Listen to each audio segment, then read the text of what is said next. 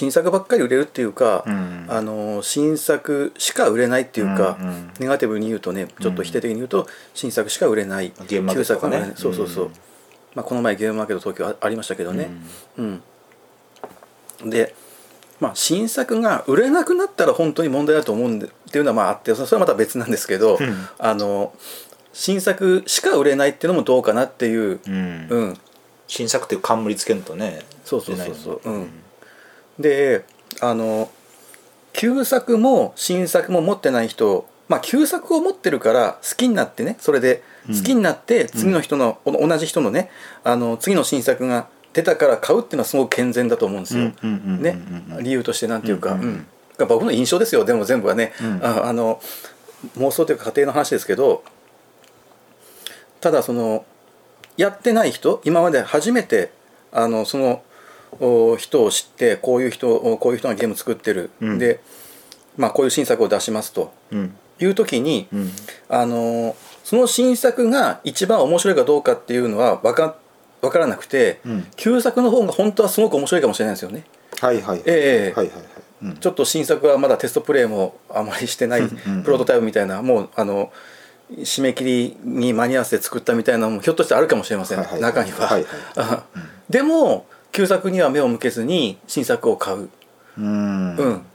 ちょっとこれ僕のちょっとまああの今のはちょっとなんかねなんていうかあの卑怯な言い方かもしれませんけどそういう可能性ってあるんですよ、うんうんうん。たくさん旧作があってバックバックタイトルとか今までのストックがあってその中から新作しか選ばないっていうのはちょっとひょっとしたら損してるかもしれませんよっていうのもあるしうん。うん、であんまりそのその新作しか売れないっていうのはあのー健全じゃないっていうのかな。ちょっといろいろ心配なところがあるんですよね僕は。新作か旧作かっていうのとそのゲームのクオリティとは全然話が違いますよね。全く、うんうんうん。どういうこあとしあ新あ新作か旧作かっていうことって、うん。そのゲームのクオリティ、うんうん。質とかとはまた全然別のそうそうそうそう。話じゃないですか。そうそうそう、ねう。んねそうですよね、うん。うん。だから、うん、だからまあそう。でも新作が一番優れているわけではないですよね。もちろんそうですよね。そうそうそう、うん。なんで新作ばっかり売れるのかね確かにね、うん。話題だからかそう。で僕がちょっと心配なのは今ボードゲームのそのプレイヤーがどんどん増えてきてて、な、うん。マーケットとしても、うん。世界的規模でもやっぱり日本だけじゃなくてね、うん。日本はもちろん本当にすごいどんどん今ボードゲームは増えてて、うんうんうん。ボードゲームカフェとかボードゲームショップとか、うん。まあ、全国にどんどんできてて、うん。でプレイヤーも増えているうん。愛好家も増えてる、うん。うん。であのーだから新作の点数が増えるのも分かるんですけど、うん。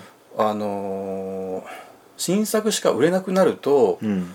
なんていうかそのバブルっていうのかな要するにその、うんうん。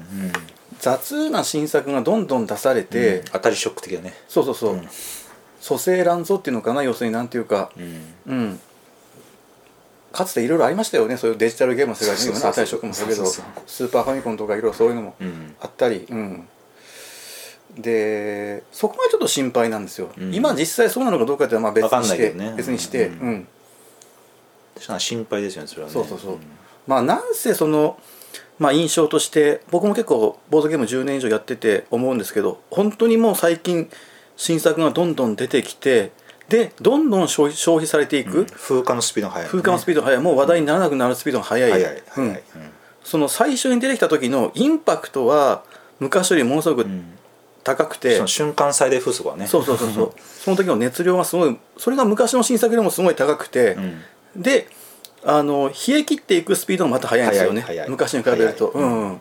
どんどん消えていくんですよね。だからサイクルがものすごく速いと思ってて、でそうなるとちょっとそのいろいろその蘇生乱造っていうのかなもう出せばいいみたいなとりあえず、うん。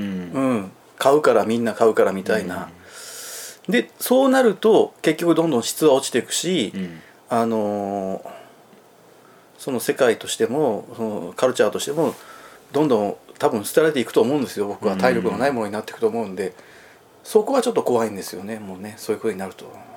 だから新作が売れないからなんか無理くりんでも定期的にうん新作ってものを出さないといけなくなる、でもそんな素晴らしいゲームっていうのが、うん。そんなか当然開発期間とかかける人員とかうん。コストとかは、うん。そんなもんなんかかなんか、えー、と変わるわけないんで、うん だからかコンスタントに素晴らしい作品が定期的に出るはずがないんで,、うんうん。でそういうつまんないものを買ってなんかなんだこんなもんかってなってなんかうん。絞れていくのもなんか寂しいしな。うん。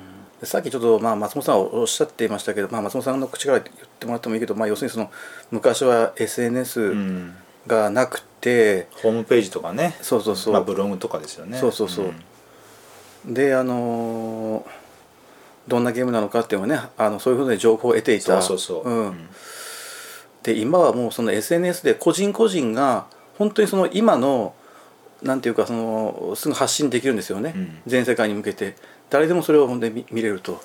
だからその話題性とかそういう口コミみたいなのがあの購入者は買う買わないの判断に寄っている頼っている比率はすごい高いと思うんですよ。うんうんうん。うん、だからその新作がすごいホットですごい熱量を持つってそこだと思うんですよね。うん。でそのブログとかブロブログとかホームページと比べてその、うん。えっとうん。こうやっぱり今あ今すごい話題になってるんだなっていうこの瞬間風速ってやっぱり SNS によって本当に変わってきましたよね、そのえっとこう自分がタイムラインで見てる中で、うん。いろんな人が同じゲームについて遊びました面白い、うん。遊びました面白い遊びました面白いって書いてあると、もちろんそれは全世界の中のある自分がフォローした一部分で,、では過ぎないんだけれども、うん。でもなんかすごい盛り上がってるなって思う、じゃあじゃあ買おうかなって思う。で買ってでもそれ数ヶ月もしたらもうタイムラインが全然上がらないと。それってなんか昔のホームページとか、えー、とブログしかなかったことは全然これ違いますよね、なんか状況がね。でやっぱりねあのちょっと SNS で怖いのはあのなんていうのかなちょっと面白いっていう意見の方が受けるっていうのかな、やっぱりみんなその面白いゲームがしたいんですよね。当然ね。でうん。楽しみたいボードゲームで楽しみたいから、うん。あのすげえこれ傑作とかいう情報があったら、うんそれを信用したくなるんですよなんていうか。うんうんうんうんうんうんでであのそれにでそういうツイツイートとまあツイッターならツイートだしあ発信者に対してあの人気が出てくる、うんうん。そういうそういうツイートする人は、うん。ポジティブなそういうね、うん。うん。やっぱインフルエンサー的なものになりますよね。そうそうそうそう。うん。でそうなるとえっとやっぱりあの肯定的な意見の方がどんどん溢れてくると思うんですよ、うんうんうん。SNS でやっぱり、うんうんうん。だ読み手はそれを求めてるからある意味ちょっと、うん。うんうんで探してるしね。そうそうそうそう、んうん。なんかこれはこうこうこういう理由であんまりこういう人には向きませんみたいなうん。のは僕はちょっとすごいそういうのが 求めてるんですけど自分は、うん。まああんまりそういう発信者はあんまあんまおらんからね。あんまいないですよ、うん僕はその購入する判断基準を基準がそういうプレイした人の意見なんですけど何でもかんでもこう面白いっていういうのもまあありだけど多分それが要するに求めてるんですよね大多数の人は。うん。だからそういう人が増えてくるのもおかしくなくてうん。そうなるとあの新作偏重主義とか新作しか売れないみたいな、うん。そういうところにもつながっていくのかなってちらっと思ってて。う、ん。うん、本当サイクル早いもんな。そうなんですよね。まあ、私も10年ぐらいしかやってないけどそれでもやっぱうん、思うもんな、うん。本当に。あそうやそんなゲームあったねってなりますもんね、うんうんうん。まあ、山ほどあるんだけど、うん。あんだけ話題になったのにみたいな、うん。だからもうそれ結局その出版点数が増えたらどうしてもそうなるよね。うん。点数が増えるからたくさんやろうと思ったら 1, タイトルあたりにかけれる時間は減っちゃうんですよ。うんうん。そうじゃなくてたくさん出たんであればとにかくあの上から10%をやってたんじゃなくて上から5%をやればまあそれでいいわけですよね。2倍になっても出版点数が本当はね。まあそういう考え方もありますよ、うん、ね。ずっと上から10%一番面白いゲーム、うん。あの出版点数の10%だけやろうと思うと、ど当然どんどん増えていくんですよね。その割合で言えば、割合で言えばね。10%やってるような点数が増えていくから。全体のねそうそうそう。増えるからねうと1点あたりのあの消費スピードが速くなってって寿命が短くなるっていう。うん。うんだだだからねそんな、ま、今のマーケット的に市場的にっていう、うん。そういうのは私詳しくないし、まあ、あんま知ろうとも思わないんだけど、うん。なんか今のような感じでうん。なんかどどうなるこのままこんな感じがどんどん加速していくの？うん。なったとしてそれって大丈夫なの？っていうのはなんかありますよね。まあだからといって何もできないんだけど。そうね な全然そのゲームが出ないよりはどんどん増えてる方が健全には見えるんですけど、いいいいかなと思う。んでまあ本当にあの買う方は選べばいいわけですからね、うん。すぐすぐもう日本語版が出るような時代ですからね。そうそうそうそう。必ず上から10%を買わないといけないわけじゃないんでボードゲームファンは、うん、買う数を絞っ絞うん買う数をちゃんと一定に保てばいいわけですよね。まあね、あるいは絞っていく。うんまあ、それはなんかねゲームマーケットにも出たけど、まあ、創作ゲームもそうで、うん。なんかねそあの、うん。出展するために新作用意しなならんわけでもないしね。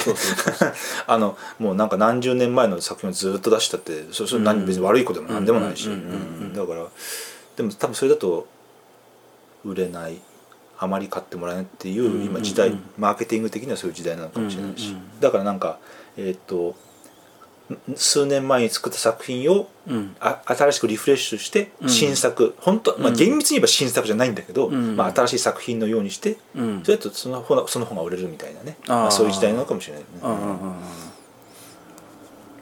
うん。なかなかそのボードゲームってあのー本当にその自分に合うかどうかってわかんないなかなかわかんないところあると思うんですよね。うん。うん、例えばその音楽なんかやと例えば視聴とかできるんですよ。はいはいはいはい。例えば iTunes でさ冒頭うん。1分だけ聞くとか、昔はねこう昔はね、昔になってたけどそのタワーレコードとかこう、うん。12345って視聴のこの CD があってね。あってね。そうそうまあそうそうそう。今今もサブスクになってるけど、うん。うん。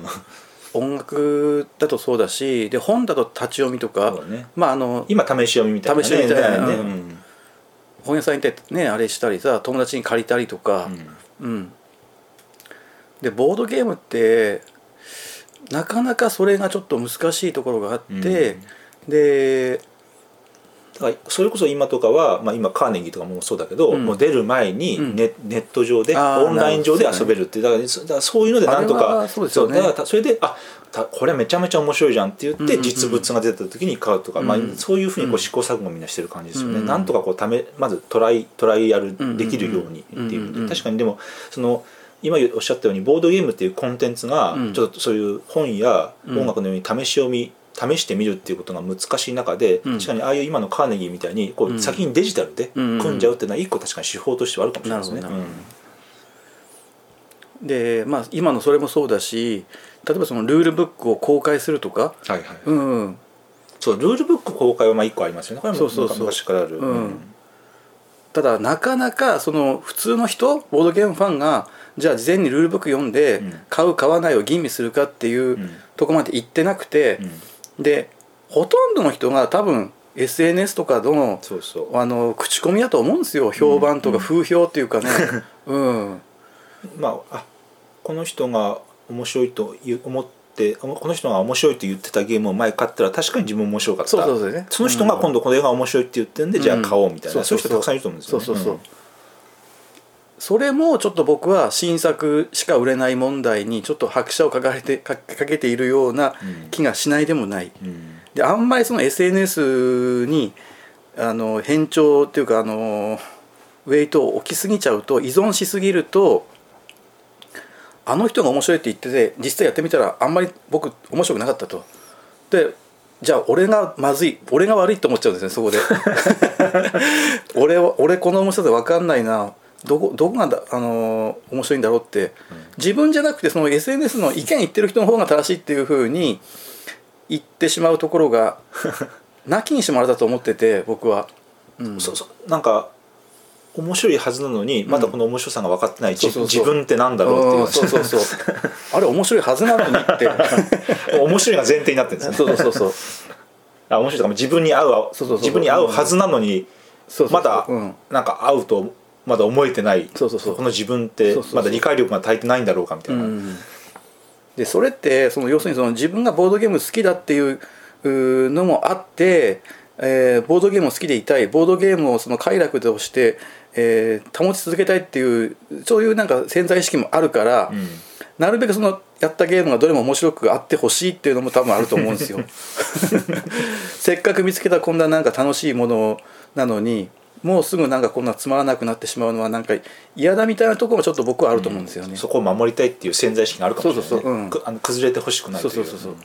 そういうなんかいろんなねあのー要素があってで新作ばっかり売れるっていう問題にも通じているのかなっていう。まあとにかくでもやっぱりあのボードゲームってそのな話が脱線しましたけどなかなかその試しにできないから、うん。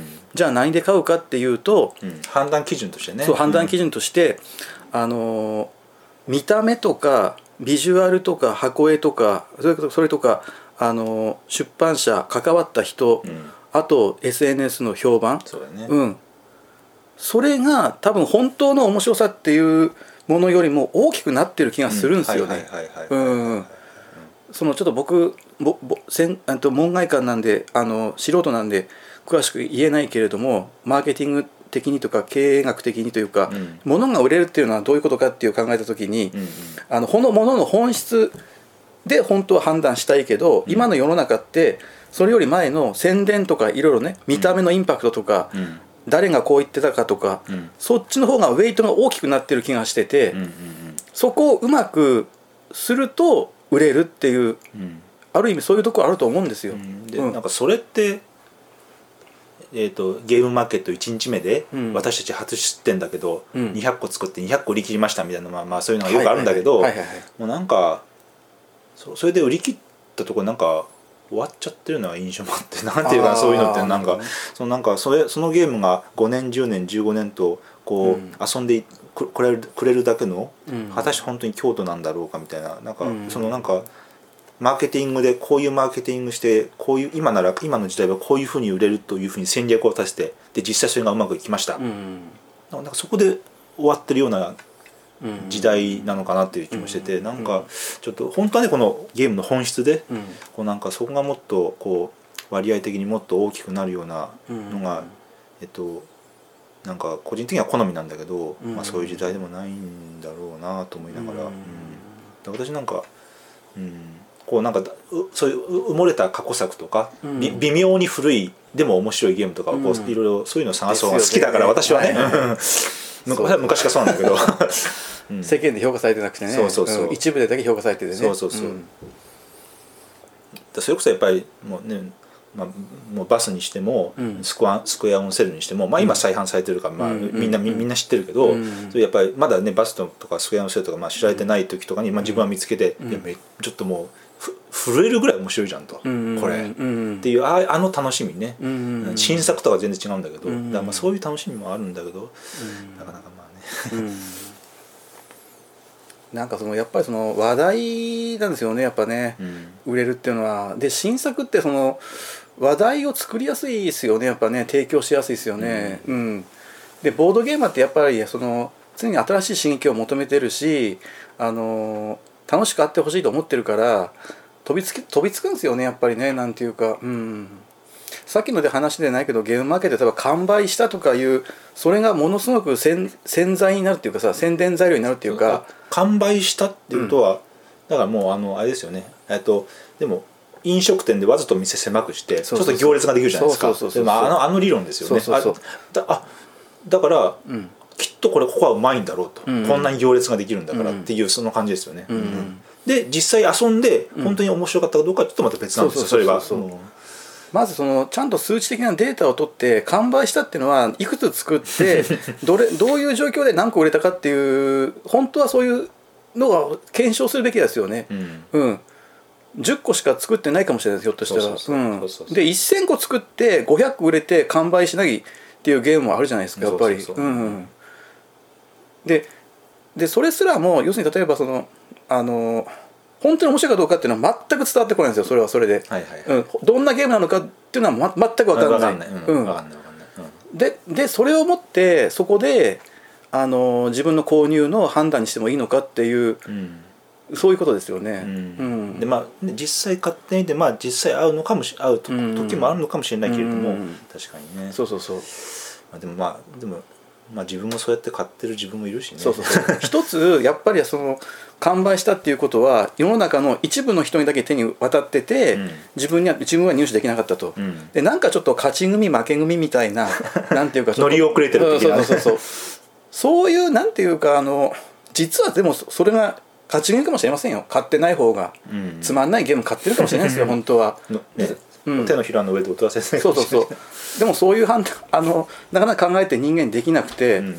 やっぱり悔しいっていうかうん。もともとやっぱり買いたいと思ってたゲームがもし買えなかったら本当にそうですよね。うん。うんうんうん。SNS で言うとちょっと今面白いのはそのまあ蒸気の時代がね、まあうん一部一部ツイッターの一部ボードゲームクラスターで蒸気の時代が異常に流行ってるわけですよ。で、えーもちろんあの新しいあのでっかいねキックの新版が出たっていうのもあるんだけど、うん。でも蒸気の時代自体はまあ古い古いゲームですよ。うん。で拡張マップも星の数ほど出ててね、でそういうのがちょっと話題になってて、ん。まあ、あれこそ実に SN SNS 的な感じですよね、あれってね、うんうんうんうん。あれってなんかホームページとか一個人のボホホームページとか一個人のブログっていうのとはまた違った流れ動きですよね、あれなんかすごいツイッター的な SNS 的なあれ今ムーブメントだなと思ってていろんな人が、えー、と蒸気の時代についてめっちゃツイートしてて、うん。このマップな何々マップやりました面白いうんぬんかんぬんっつって、うん。でこれでなんかあれを多分あれを見た蒸気の時代知らない人はあなんか、えー、と新作ではないけど、ん。なんか蒸気の時代っていう昔からあるゲームなんか面白いらしいねっつって、うん。で多分ああの今のあのムーブメント見て多分買ってる人もいますよねおそらくね蒸気の時代。そうね。そう。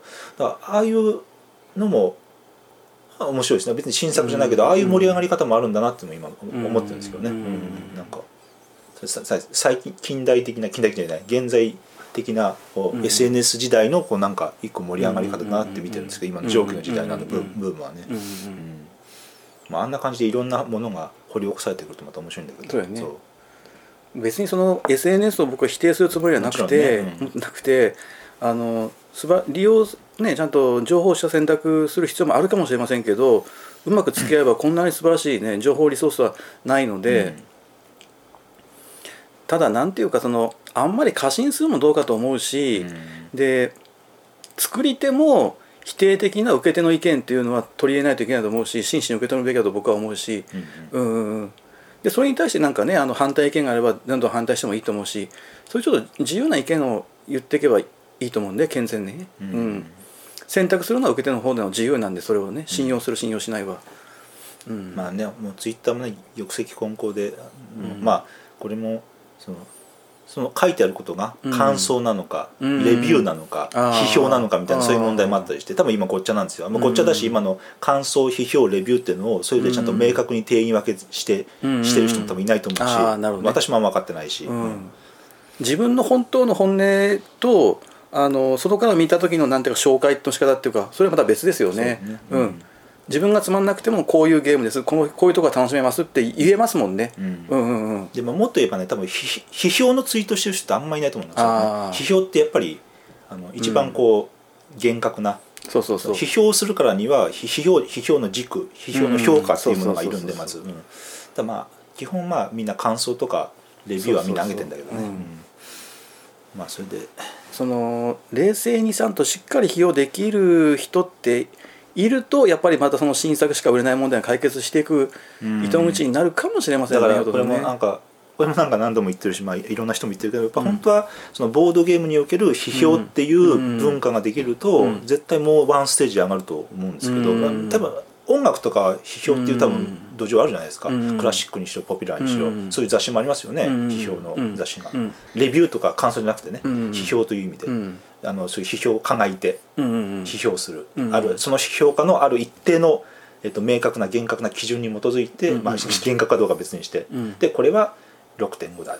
これは7.5だ、うんこれは10点満点だっていう批評、そういうのがボードゲームでもっとこう一文化としてうんあるとまた面白いんだよ。ね、ああなるほどね。まあ、そもちろんそういう試みをしようとしてる人もたくさんいるんだと思うんだけど、んちょっと音楽の世界で言うとあの要するにもう今もう時間軸関係なく、うん。古い音楽も、うん。今の音楽も結構、なんていうかリスナーは対等に聴けるっていうかフラットにね。フラットに聴けるんですよね、ん。時間軸に関係なく、はいはい、関係ないしね、うん。もうデータとして音楽ってそのデジタルデータとしてもう享受できるんで,、うんでボードゲームってやっぱりその一回版を吸ってなくなってしまって増刷するまでっていうのはちょっとやっぱりハードル高いんですよねやっぱりね、うん。だからそれもあってちょっと新作しか売れない問題もちょっとあるんですよあねーそうそれうん。コンテンツに依存してますよね、そうそうそう。確かにね。でやっぱり古いタイトルもあ新しいタイトルも本当は対等にもたあの取り上げたいっていう人もいると思うしそれが健全だと思うんですよ。うん。うん。すぐ絶敗になるからね。そうそうそうでそこもちょっと一つ問題なの確かな。そういう意味ではちょっとうん解決するにも限界があるコンテンツなのかもしれないよね。うんうん新作で一回初版が出て手に入れられないとしばらくもうちょっと無理かもしれないっていうことがわか知ってるからそうそうそう。ちょっと買わ、まあ、か買っとこうかになりますよね。そうそうそう、ほと新作しか売れなくなるっていうか、うん。うん。で旧作出てあの再販された時には別の新作がもう話題になってたりね、うん優先事項でこっちの新作優先したいとか、ううん。のもあるんですよ。でやでやまあ松本さんなんかもそのゲーム作っててちらっとこんなこと言ってたけどあのなかなかその版を重ねるっていうのはあのゲームデザイナーってその自分のクリエイティビティを発揮したいんですよね、こういうゲームのルールを作るっていうところに生きがいを感じるしそういう才能を持ってるんですよ、やっぱあのえっ、とえっと最良な作り手と最良な売り手って全然違ってて、うん。うん。やっぱりさ作り手は、うん。あまあ最良な作り手だけど最良な売り手で売り手と作り手って別なんで、やっぱりあの作り手はそうそうそう。なんか全く同じことの、ま、前前作ったものと全く同じことを100個作りますっていうのは、うん。もう単純ななんかクリエイティビティの,、あの要素がないんで。だからあのすごくその同人で全部やってるじゃないですか。あの、全部基本ね、まあまあ今ねだんだんそれもこうみんな巨大化して細分化してってるけどね、基本はね。だからあんあの分業していかないといけないと思うしもっともっと、ううんん本当に考えたら。でまあ商業だったらそうなんだけど、うん。すごい昔の創作から比べると今は結構ね、うん。だんだん分業化してってる人うん。たくさん出てきましたけどね、うん。昔と比べると。でいくつ再販したらいいのかとかそういうことは本当はデザイナーがやるべき問題じゃなくてマーケティングの専門家がこれくらいの市場があるし、えーこういうデータをもとにっていう客観的な数値をもとにやるっていうそういう全く別の立場のプロに任せる方方が本当は本当はいいんですよね。うん、でそういうところがもっと進むとあの旧版とかあー重重版が進むのかなっていうふうにもああなるほど、ね、ちょっと思ったりもするんですよね。そこはそこでまた別の専門家がコントロールするそうかねそう。そう、でデザイナーはやっぱり自分の才能を生かすためにもどんどん新しいルールを考えることに 集中すべきだしその方がその文化にとってプラスだと思うんですよね僕はね。うんまあまあまあ同人はちょっと魚そこまで無理やけどね実際ちょっでまあと、そそこがそこが雑多になってるところに絵も言われるの魅力があるというところとも言えるんだけどね。作った人が実際店頭でこうやって売ってるってやっぱある意味すごいよね。うん。うん。まあでもそれはそういうえっと基本的に基本的にそういうさ分業化されてるっていうのに対するそうじゃないというまあえっとアンチアンチテーゼというあかーそうじゃない魅力ということでも言えるんだけど、もともとはね作った人が店に立って売るわけですから確かにね。うん。魚屋さんとかこういうことで、ね、まあ魚屋さんはでも魚取った人はまた別かな。まあうんだからすごいめちゃくちゃ有名なこの、えっと漫画家だったイラストの人がそうそうやっぱコミティアとか出て自分で売ったりっていうのをやってる人もいるうんまあ、そこのなんかそことも似てるとこあるんだけど、うん。まあちょっとねで本当にその面白いゲームが売れるっていうのは健全だと思うし、自分がやりたいと思うゲームが売れるのは健全だと思うんですけど、うん。理想ですね。新作,、うん。新作しか売れないっていうのはちょっと健全じゃないかなっていうふうにはちょっと思います、僕は。確かに確かに。うんで今なんかそんな感じの今世の中ですよね。うん。うん